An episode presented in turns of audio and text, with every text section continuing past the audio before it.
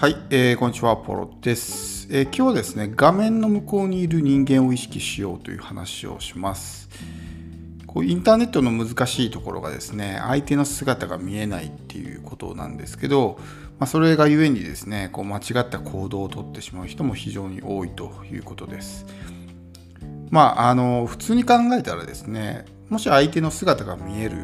まあ、こうリアルの世界ですね、であれば、どういうことをすれば、まあ、喜んでもらえるのかのかとかどういうことをしたら嫌われるのかとか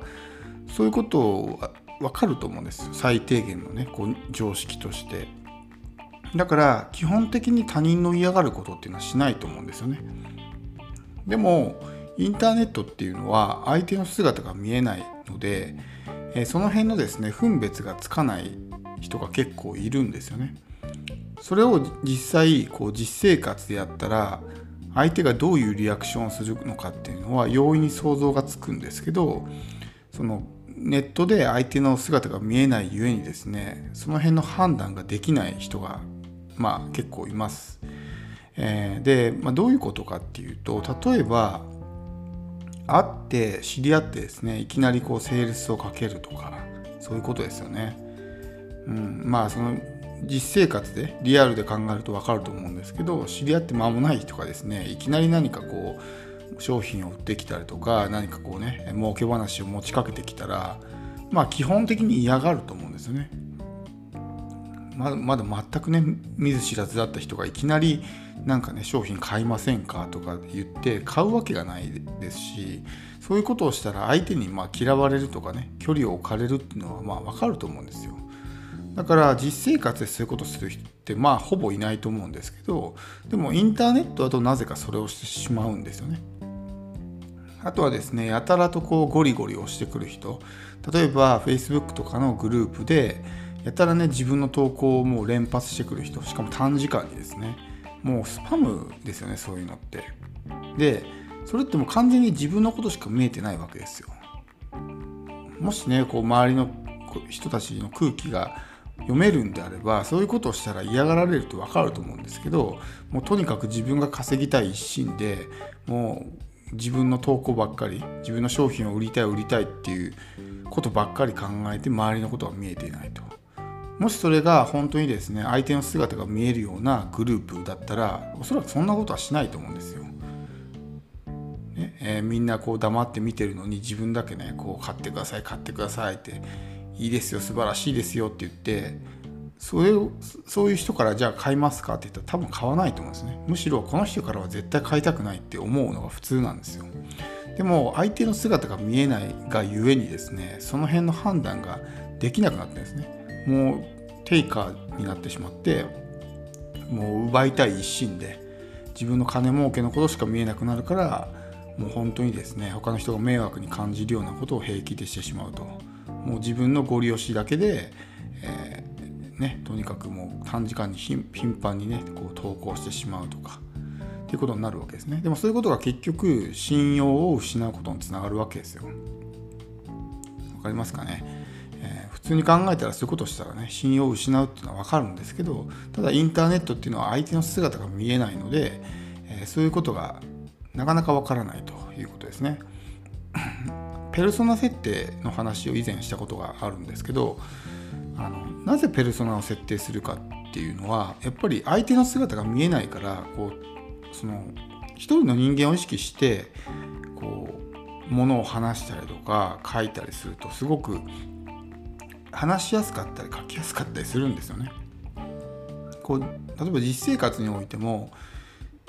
目の前に人がいればですねその人に合わせて話すじゃないですかその人の性格とか、えー、そういう表情とかねそういうものを見ながら話すからあこういう話をしたらこの人はねいい反応するなとかこういう話をしたら嫌がるなとかそういうものを見ながら話しますよねだから実生活においてね、ペルソナ設定しましょうなんて話は一切出てこないと思うんですよ。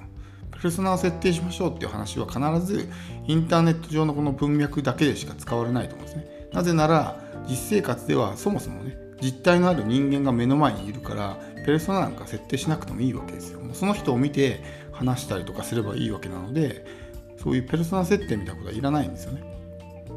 でインターネット上でなぜそういう、ね、話が出てくるかっていうと相手の姿が見えないからなんですよ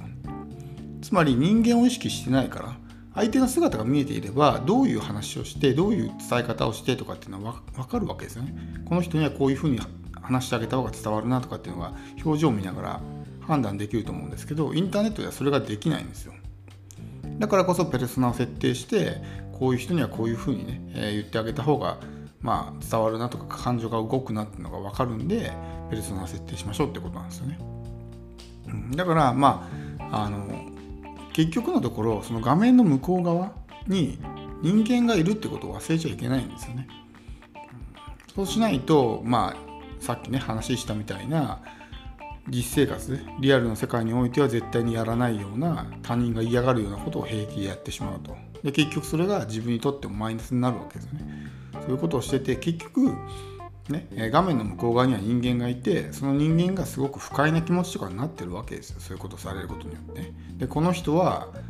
からは絶対買いたくないとかね、え知らず知らずのうちに自分の信用を失ってしまったりとかするわけですよね。だから常にその画面の向こう側に人がいるっていうのは意識しないといけないしあともうブログ初心者とかによくいるんですけどなんかインターネットってこう反応が返ってこないじゃないですか。特になんかこうブログで言うならば無料ブログならねまだこういいねとかがつくから反応が見えやすいですけどワードプレスなんかやってる人っていうのはまあ見えないわけですよ反応が。で1日例えばねアクセスが1桁しかないとか本当に20とかね30ぐらいしかアクセスがないとかって言って嘆いてね、えー、自分はなんか必要とされてないんじゃないかみたいなこう自分を否定されてるような気分になる人もいると思うんですね。もう孤独だし、まあ、反応がないわけですよ要するに。だから自分の発信したことを誰も聞いてくれないみたいな意識になると思うんですけど画面の向こう側には誰かがいるわけですよね。だからそのもし数が少なかったとしても1人なり2人であったとしてもちゃんと読んでくれてるわけですよね。だから反応がないって思ってるのは完全にこう自分の思い込みであって、必ずねその真剣に読んでくれてる人とか真剣に話を聞いてくれてる人が画面の向こうにいるわけですよ。だからそういう人たちを意識して情報発信する。特にこう情報発信して間もないうちっていうのはそういうアクセスの数が少ないのでえー、なかなかですねそういう意識を持つことはできない。なんかこう自分の話なんか誰も聞いてないんじゃないかみたいな風に考えてしまいがちですけどそれはそうじゃなくて実際に画面の向こう側には人間がいて、えー、誰かしらが自分の情報をキャッチしてるわけですよね。もちろんそのね全部話を聞かずに離脱してしまう人もいますけどそれと逆にちゃんとね、えー、最後まで話を聞いてくれる人とか真剣にね耳を傾けてくれる人がいるわけですよね。僕もちょいちょいそういうブログとか YouTube とかメルマガとかね、えー、いろんなところからこう話を 話というかコンタクトねもらったりしますけどあちゃんと読んでくれてんだなとかちゃんと話を聞いてくれてんだなっていうのが思うんですよねやっぱそういう時に。うん、なんかこう反応がないだけになんかね、えー、本当に伝わってんのかなとかってやっぱ思う時もあるんですけどやっぱりこう 聞く人は聞いてくれてるんですねちゃんと。なので、まあ、あのそんなにこう深く考える必要ないかなとここで情報発信をしている以上どっかの誰かがねその情報をキャッチしてるわけですよ。でそれを継続的に続けることによって、まあ、その人もですね徐々に自分に対して親近感を感じてくれたりとかファンになってくれたりとかねするわけなので、反応はねやっぱ見えないだけにその辺がこう分かりづらい実はめちゃくちゃ真剣に聞いてくれてるかもしれないわけですよ。仮に例えば何、えー、て言うんですかこうブログのアクセスが1日じゃあ20だったとしますよね。20って数だけ見ると少ないなって思うかもしれないですけど20人の人が自分の前で話を聞いてくれてるわけですよ。自分が何か演説というかね主張しててでその目の前に20人の人がいるわけですね。それすごいと思いませんか？そう考えたら。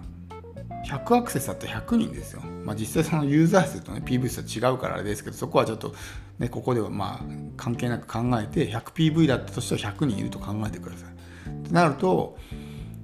すごいですよね。100人が自分の話を聞いてくれてるわけですよ。中にはまあね立ち去っていったりまたやってきたりする人もいるでしょうけどでもすごいことですよね、